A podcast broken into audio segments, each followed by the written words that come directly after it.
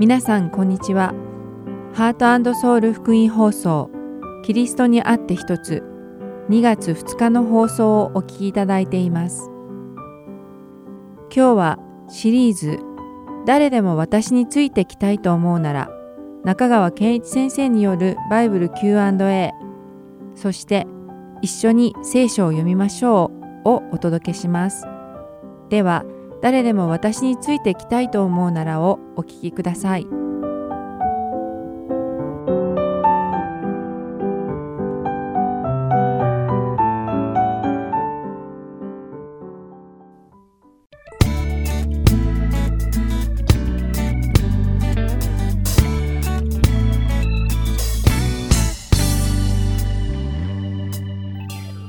皆さんこんにちは誰でも私についてきたいと思うならの時間です。お相手は大島正弘です。今日も皆さんと一緒に御言葉を学んでいきましょう。先週の放送をお聞きになってから今日の放送まで皆さんはイエス様に従おうと決めた理由について再度深く考え祈ることはできたでしょうか。皆さんの決断が衝動的で感情的なものだったのでしょうか。それともイエス様が教えられた通りにイエス様に従うことで失うものと得るものの比較検証を行った上でそこに価値を見いだしたがゆえであったでしょうか皆さんがイエス様に従うということは本当はどういうことなのかということを深く考えてみられたことを願います残念なことにその行動やライフスタイルがクリスチャンらしくないとクリスチャンでない人たちから非難されているクリスチャンに遭遇することがよくあります。しかし、このようにこの世から非難されている人たちすべてをクリスチャンと呼ぶことが本当に正しいのかどうかわからないので、ここではとりあえず自称クリスチャンと呼ぶことにしましょう。世間は自称クリスチャンを見るとあざけり非難します。なぜなら自称クリスチャンは神様の御言葉によって歩むことをせず、自分たちをこの世から性別し清い生き方をしないからですしかしもしクリスチャンが性別された清い生き方をしているがためにこの世から非難されているのだとしたらそのような人々は自称ではなく真のクリスチャンと呼べる人たちなのです。私がここで問題視している自称クリスチャンとは自分をクリスチャンと名乗りながら人々に悪い印象を与えるようなことをしている人たちのことです。このような自称クリスチャンはクリスチャンであるはずなのにこの世の人々と全く変わらない生き方をしているばかりでなく時としてこの世の道徳的な基準さえも守らない人もいます。そのような自称クリスチャンを見てキリストを信じていない人々はあの人クリスチャンなのにあんなことをするんだとかもしあんな人がクリスチャンであるのならそうでない人とはどう違うのかとかそしてしまいにはもしあんな人が天国に行けるのであればそんな天国に私は行きたくないなというのを聞くことがあります。とても悲しいことですね。では真のクリスチャンと自称クリスチャンを見分ける方法はあるのでしょうか？もしあるとすればそれはどのようにすればよいのでしょうか？イエス様はご自分に従って天国に入ることのできる真のクリスチャンとはどういう人たちであるかについて教えてくださっています。残念なことに自称クリスチャンたちは自分がイエス様を信じているなら御言葉などに従わず自分の好き勝手をしても天国へ行くようになると信じているのです。でもこのイエス様を信じているなら好き勝手をしていいつまり信じているなら御言葉なんかに従わなくてもいいという言葉自体には矛盾があります。本当に信じているならうちにいる精霊様が御言葉に従うように語りかけてくださるはずなので好き勝手にしたいなどとは思わずたとえ失敗することはあっても御言葉に従おうとするはずだからです。なので御言葉をないがしろにする人は本当には信じていないと言えるのではないでしょうか。このようにイエス様をただ信じていれば御言葉に耳を傾けなくても天国へ行けるという人たちがいるのは由々しき問題でありそれを明確にする必要がありますこのプログラムを聞いている皆さんはご自分が天国に行けると信じていますか？もしそうであればその根拠は一体何なのでしょうか？ただなんとなく感情的にそう思うからでしょうか？それとも誰かにそう聞いたからでしょうか？残念ながらこういったことは天国に行ける根拠にはなり得ないのです。そしてそれを信じたまま実際に天国の門の前に行った時に天国に入れないことが分かったとしたらその衝撃はどれほどのものでしょうか？私たちが天国に入れるかどうかはイエス様が言われた御言葉にはっきりと書かれています。そしてイエス様こそが天国に続く道でありイエス様を通ってでなければ天国に入ることはできないのです。ではイエス様は天国に入ることについて何と言われているのでしょうか？マダイの福音書第7章にそれは書かれています。ではまず13節から14節を一緒に読んでみましょう。狭い門から入りなさい。滅びに至る門は大きくその道は広いからです。そしてそこから入っていくものが多いのです。命に至る門は小さくその道は狭くそれを見出すものは稀です。とあります。イエス様は2つの門があると教えてくださっています。その2つの門とは狭い門と広い門です。ではこの2つの門にはどのような違いがあるのでしょうか？まず1つ目の狭い門を見てみましょう。イエス様はこの狭い門は命に至る門だと言われています。しかしその門は小さくてそこに続く道は狭いのでそれを見いだすものは稀だと言われています。では2つ目の広い門はどうなっているのでしょうか？実はこの広い門は滅びに至る門なのです。そしてその門は大きくてそこに続く道は広いのでそこから入るものが多いとイエス様は言われています。イエス様のこの2つの門の違いに関する説明は曖昧であやふやなものだったのでしょうか。もちろんそうではありません。イエス様は2つの門の違いを明確に述べておられるのです。皆さんはこの2つの門の違いがはっきりと理解できたでしょうか？この滅びに至る門と命に至る門の違いが分かっていただけたことと思います。ではここで質問です。今あなたはどちらの門を通っているのでしょうか？そしてどこに至る道を歩いているのでしょうか？これは本当に重要なことなのです。私たちの永遠の命と関わっているからです。イエス様は私たちが一体どちらの門を通ることを望んでおられると思いますか？また私たちの敵の悪魔は私たちにどちらの門を通ってほしいと願っているのでしょうか？イエス様はその答えをマタイの福音書第7章の15節から20節の御言葉で教えてくださっています。では一緒に読んでみましょう。偽預言者たちに気をつけなさい。彼らは羊のなりをしてやってくるが、うちは貪欲な狼です。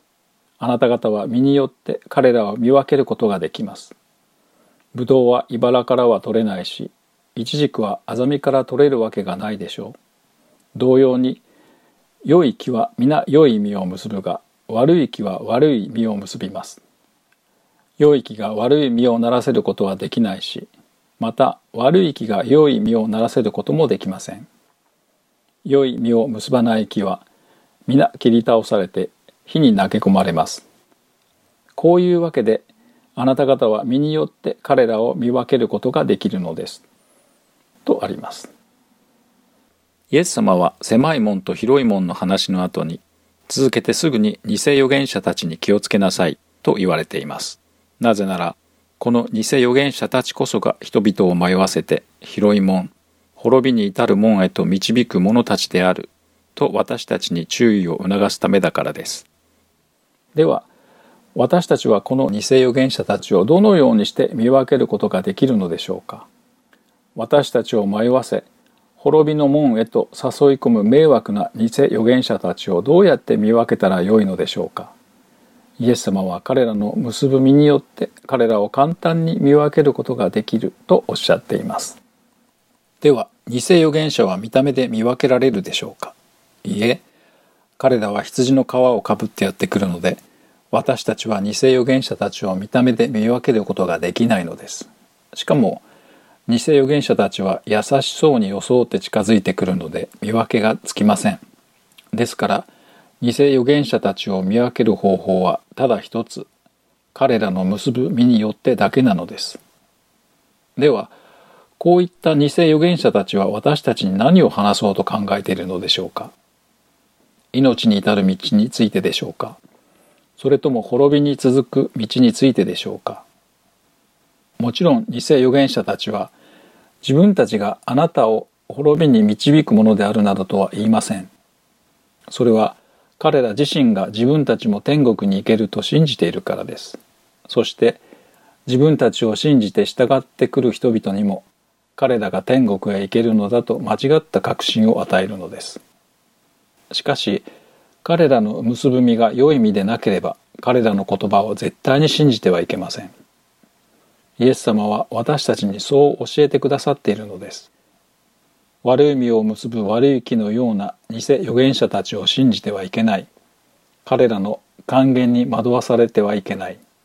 彼らはあなたを滅びに至る門に導くからである。と言われているのです。イエス様のこの言葉はあまりにも極端で一方的に聞こえるかもしれません。というのも私たちは同じ人が普段は良い実を結んでいるのにたまには悪い実を結んでしまうこともあるのではないかと思うからです。しかしイエス様は良い木が悪い実を結ぶことはできないし悪い木が良い実を結ぶこともありえないと明確に述べておられます。そして良い実を結ばない木は皆切り倒されて火に投げ込まれてしまうとおっしゃっているのです。すべてのことを正しく判断するための根拠となるのは自分たちの考えや他人の意見などではありません。すべてのことを正しく判断するための根拠となるのは言葉が人となってこの世に来られたイエス様の御言葉だけなのです。いくら私たちが頭で考えて納得できなくてもまた誰かがそうでないと確信を持って言ったとしてもイエス様がそうではないと言われるのならそうではないのです。またイエス様がそうであると言われるのならその通りなのです。私たちは神様の御言葉の正しさに関して疑問を持つことなどできないのです。皆さんが今日一緒に学んだイエス様の御言葉の内容をもう一度考え自分自身がどうであるかを振り返ってみることを願っています。私たちは命に至る門の中にいるのでしょうか？それとも滅びに至る門の中を歩いているのでしょうか？また私たちは一体どのような実を結んでいるのでしょうか？この一週間じっくりと考え祈ってみることをお勧めします。では今回はここまでです。また来週。誰でも私についていきたいと思うならでお会いしましょう。お相手は大島正弘でした。さようなら。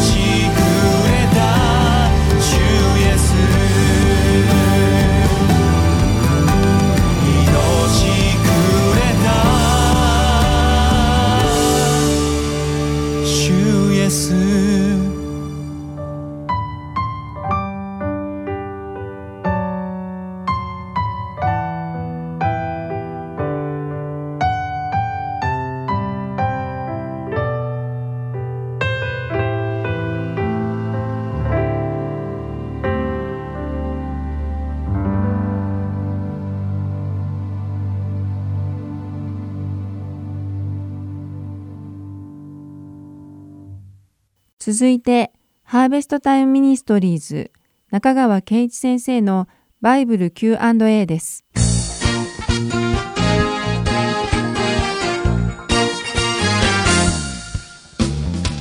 はい、今日の質問です。神様や天国は誰も見たことがないのにどうして存在すると断言できますか？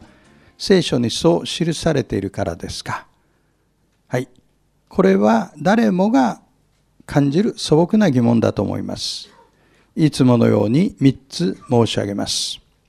1番目に、およそ真理と呼ばれるものはすべて前提的真理と呼ばれるものです。つまり、証明したから真理になっているということではないということですね。つまり、私たちは、ある真理、ある世界観を前提的に受け入れてるんです。ですから、神を信じる人は前提的に神の存在を受け入れています。神が存在するというのは、その人の世界観なんです。その人の人生観なんです。それと同じように神の存在を否定する人は神が存在しないことを証明したからそう信じているのではないんです。神がいないというのはその人の前提的真理で世界観です。神を否定する人は物質は最初から存在していたと主張されますが、しかしそのことを確かめたわけではないわけです。ですから、そういった主張もまた前提的真理なんです。つまりここで私が申し上げたいのは、神を信じる人もそうでない人も共に前提的真理に立って議論しているのであり、その限りにおいては五分五分だということです。2番目に、しかし聖書には信仰に至るための道筋が用意されています。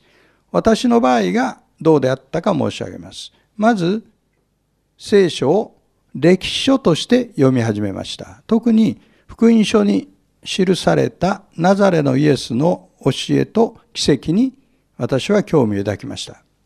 次に、もし神がおられて、もしですよ。もし神がおられて人類を救うために人となられたとしたならば、イエスのようなお方になられたであろうと感じました。そして3番目に最終的にイエスは神であると信じるようになったのは復活という出来事のゆえです。特にイエスの復活を目撃したと命がけで伝えた弟子たちの証言は信用できると思いました。そして私もイエス・キリストを救い主として受け入れる決心をしたわけですね。3番目に、信仰は見ていないがゆえに実は成り立つものなのです。見たっていうのは確認したということで。そこではもう信仰が働く余地がありません。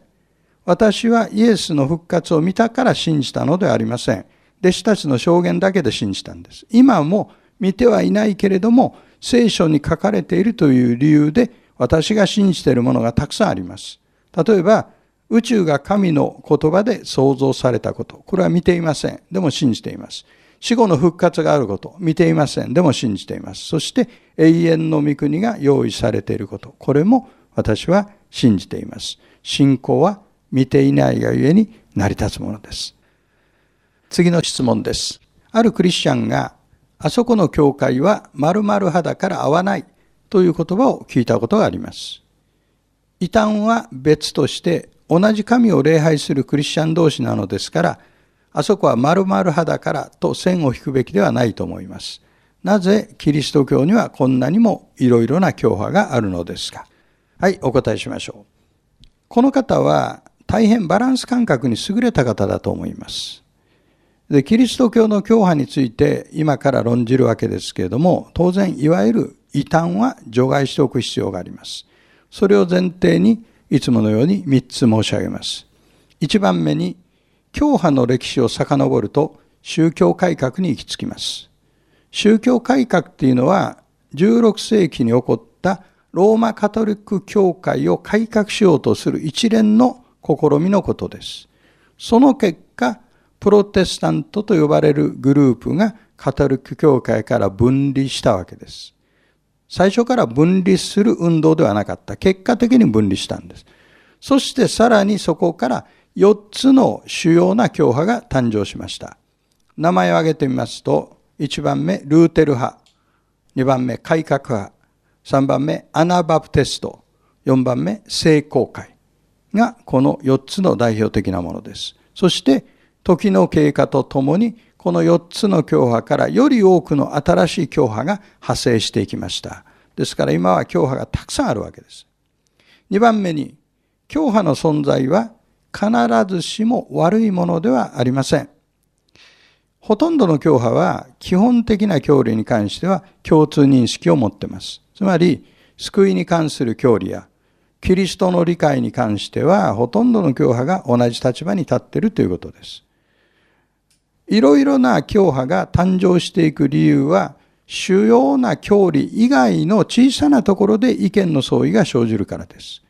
例を挙げますと、例えば、洗礼の形式に関する意見の相違、あるいは生産式への参加資格に関する意見の相違、あるいは神の主権と人間の自由意志の関係がどうなっているかということに関する意志の相違。こういったものが教派を分けていくわけですね。でこれはいわば小さな相違であって互いを受け入れ合う寛容な態度が求められます。教派の存在はクリスチャンの一致を破壊するものではなくむしろキリストの教会の多様性豊かさを示すものだというふうに捉えることができます。しかし3番目にそれを申し上げた後教派主義の危険性には注意しましょう。教派は良いものです。しかし、教派主義は危険なものです。神学的理解の違いを教派間で議論するのは健全な態度です。大いに議論したらいいと思います。しかしその時に自分たちの教派だけが正しいと主張し、他の教派を排斥する態度が強くなると、これは問題が生じてきます。こういった態度を私は教派主義と呼びたいと思います。教派間の違いには、教理の違い以外に、礼拝や賛美の形式の違いも含まれます。もちろん祈り方の違いも含まれるでしょうね。礼拝や賛美、祈り方について各教派がそれぞれの歴史的、文化的文脈の中で自分に最もふさわしいものを選ぶ権利があるんです。その権利を否定するならば、それは悪しき教派主義に陥っていることになります。キリストを信じて救われている人は結局どの教派に属していようとも実は一つの教会に属しているんです。これを普遍的教会と言います。そのことに目を留めようであります。ではまた次の Q&A でお目にかかりましょう。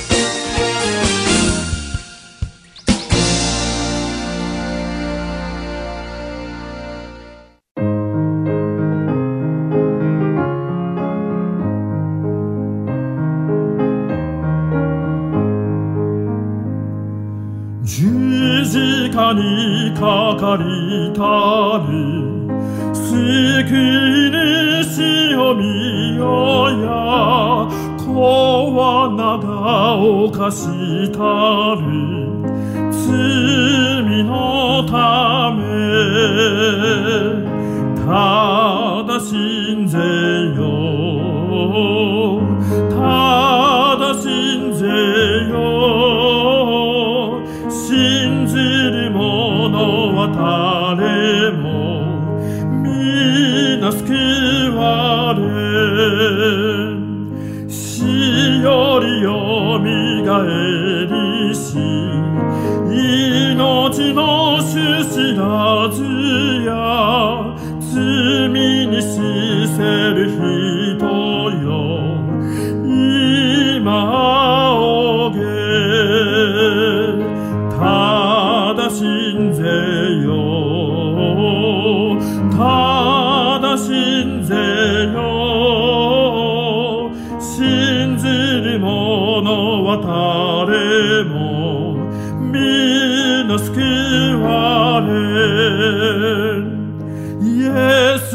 罪のために苦しめるものだ。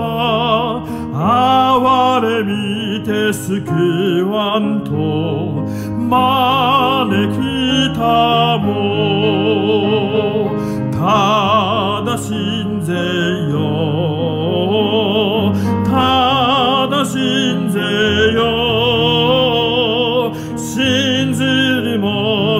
者は誰も皆救われ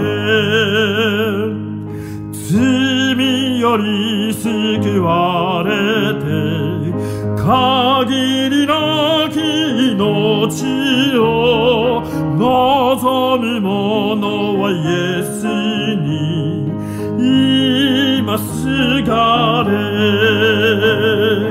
ただ信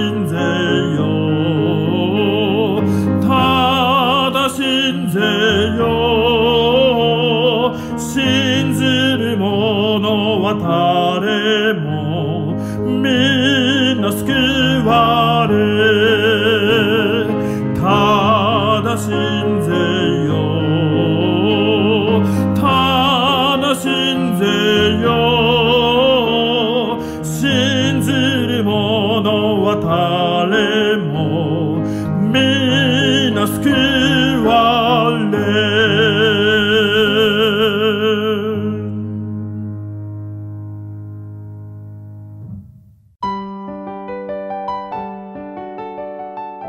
ハートソウルゴスペルミニストリーは永遠の命の源であるイエス・キリストの福音を述べ伝える活動をしていますもしこの放送をお聞きになっている皆さんの中で神様そしてイエス様のことまたは永遠の命についてもっと知りたいと思われる方がいらっしゃいましたらどうぞこちらのウェブサイトまでお気軽にご連絡ください。heartandsoul.org at gmail.com heart and seoul .org at gmail.com またこれからもこのハートソウルミニストリーの CD をご希望の方は E メールとお名前ご住所をご記入の上ハートソウルの E メールまでお知らせください。ご連絡いただき次第配送無料にて送らせていただきます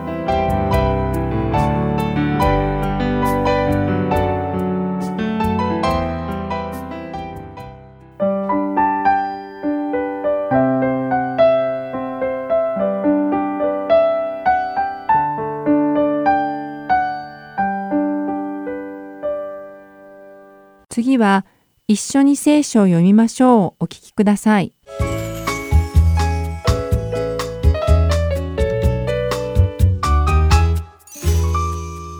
皆さんこんにちは。一緒に聖書を読みましょうの時間です。お相手はいつものように横山まさるです。今日も一緒に聖書を学んでいきましょう。さて、私たちにとって神様に祈ることはとても身近で容易にできることです。そして神様のもとに近づき神様を褒めたたえ賛美することは私たちができる普通のこととして認識していますしかし神様に近づくことはいつの時代でもこんなに容易にできることだったのでしょうか。実はそれは本当に難しいことだったのです。イエス様が来られる前の時代には私たちのような罪人が聖なる神様に近づくことなど本当に考えられないほど不可能なことだったのです。それを知るにはまず幕屋とはどんなものであるかを理解する必要があります。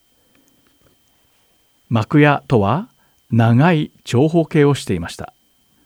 そしてこの幕屋には東側の門を通ってしか入れませんでした。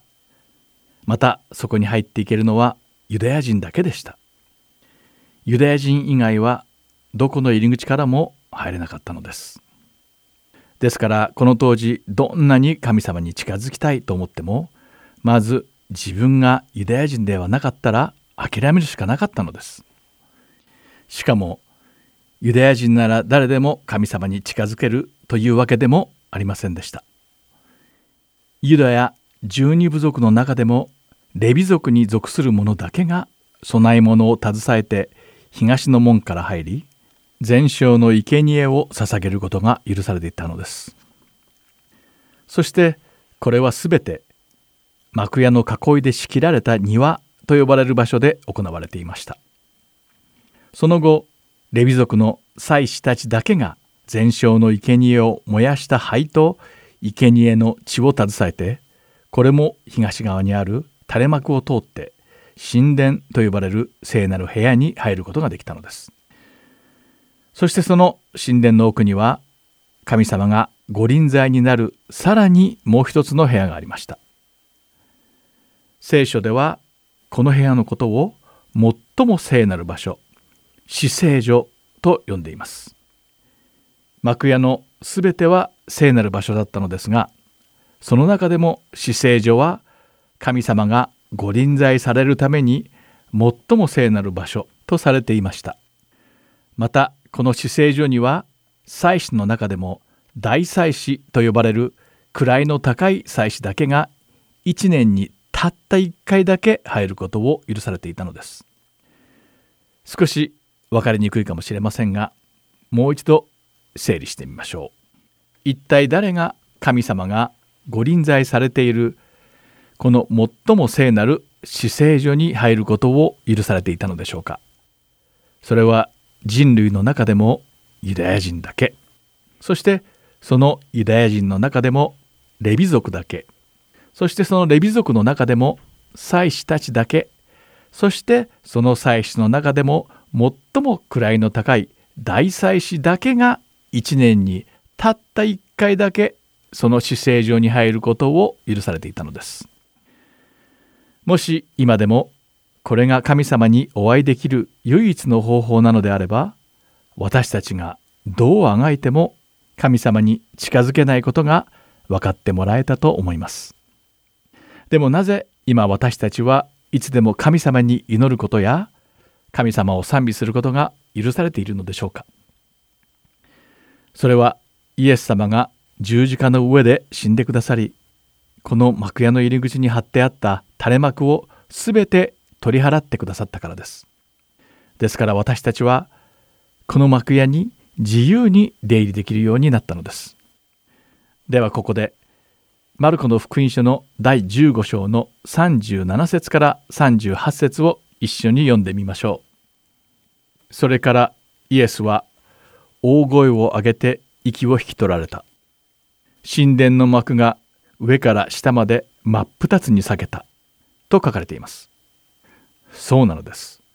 イエス様が十字架の上で死んでくださった時神様は神殿の幕を上から下まで真っ二つに裂かれたのですそしてそれは大祭司でなくてもイエス・キリストの働きを通して誰でも神様に近づくことを許してくださったということなのです。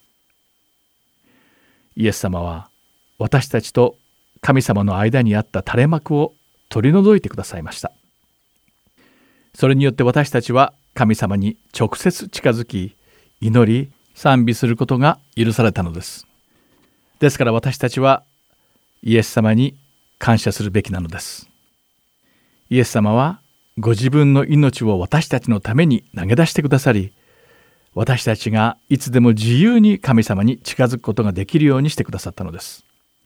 もしイエス様が存在していなかったら神様に近づくことは全く不可能だったのです。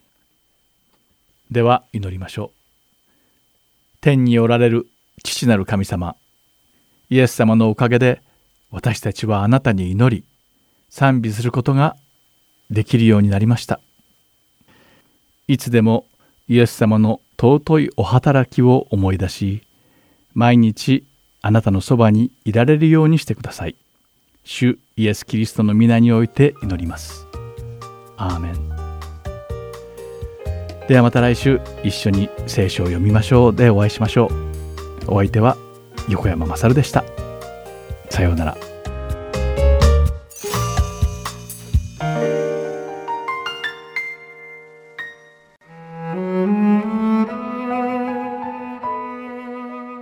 今週はマルコの福音書第15章21節から47節までをお読みいたします。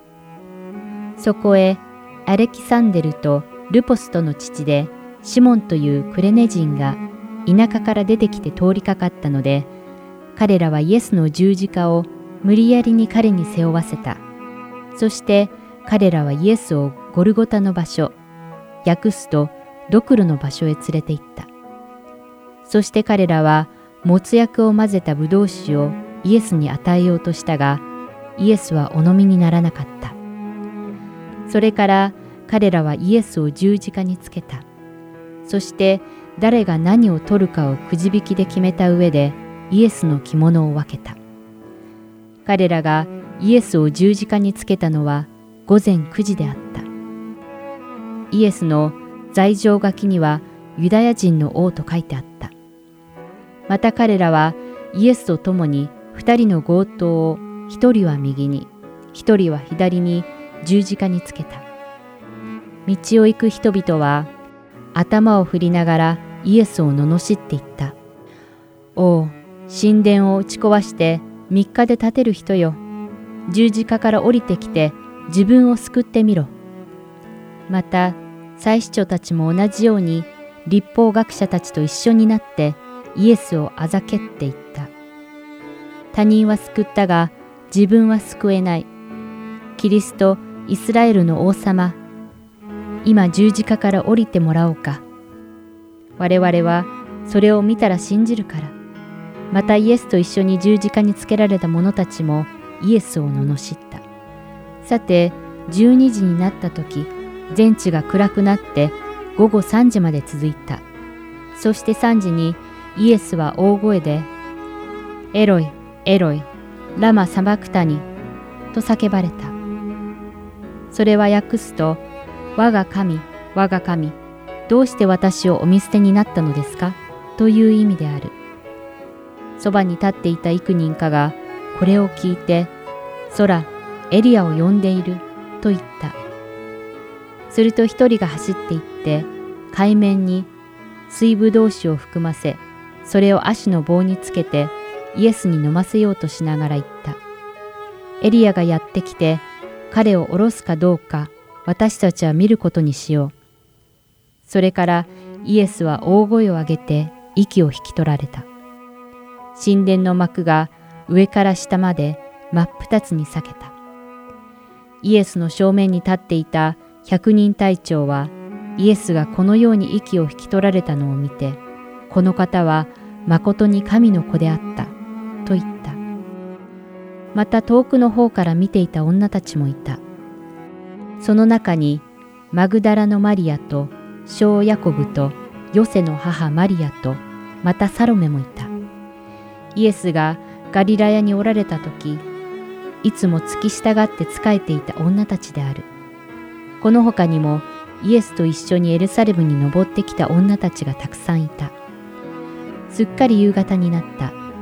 その日は備えの日、すなわち安息日の前日であったので、有股屋のヨセフは思い切ってピラトのところに行き、イエスの体の下げ渡しを願った。ヨセフは有力な議員であり、自らも神の国を待ち望んでいた人であった。ピラトはイエスがもう死んだのかと驚いて百人隊長を呼び出し、イエスがすでに死んでしまったかどうかを問いただした。そして百人隊長からそうと確かめてからイエスの体をヨセフに与えた。そこでヨセフは雨布を買い、イエスを取り下ろしてその雨布に包み、岩を掘って作った墓に収めた。墓の入り口には石を転がしかけておいた。マグダラのマリアとヨセフの母マリアとはイエスの収められるところをよく見ていた。今週はマルコの福音書第15章21節から47節までをお読みいたしました。ではまた来週。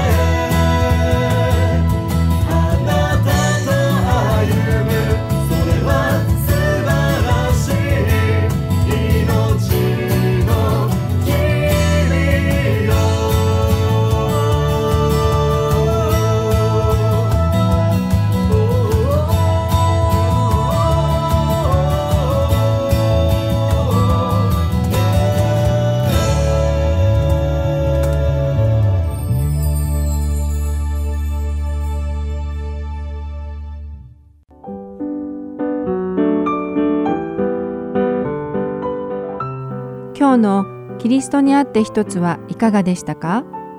最後までお付き合いくださりありがとうございました。また来週お会いしましょう。